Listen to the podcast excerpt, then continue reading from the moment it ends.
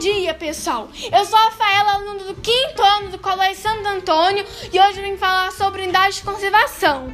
Unidades de conservação são áreas com características naturais relevantes criadas e protegidas pelo poder público com objetivos de conservação.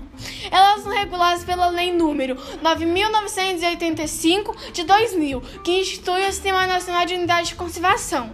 De acordo com esse sistema, unidade de conservação é definida como espaço territorial e seus recursos ambientais, incluindo as águas. Existem ainda tipos de conservação, com diferentes nomes, detritos, finalidades e tipos de atividades permitidas na área, de acordo com suas características e finalidades.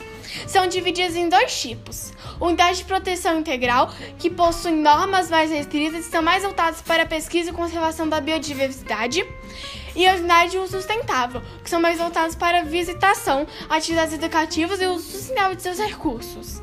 Elas têm o objetivo de compatibilizar a conservação da natureza com o uso sustentável de parte de seus recursos naturais. Então é isso, pessoal. Obrigada e até mais!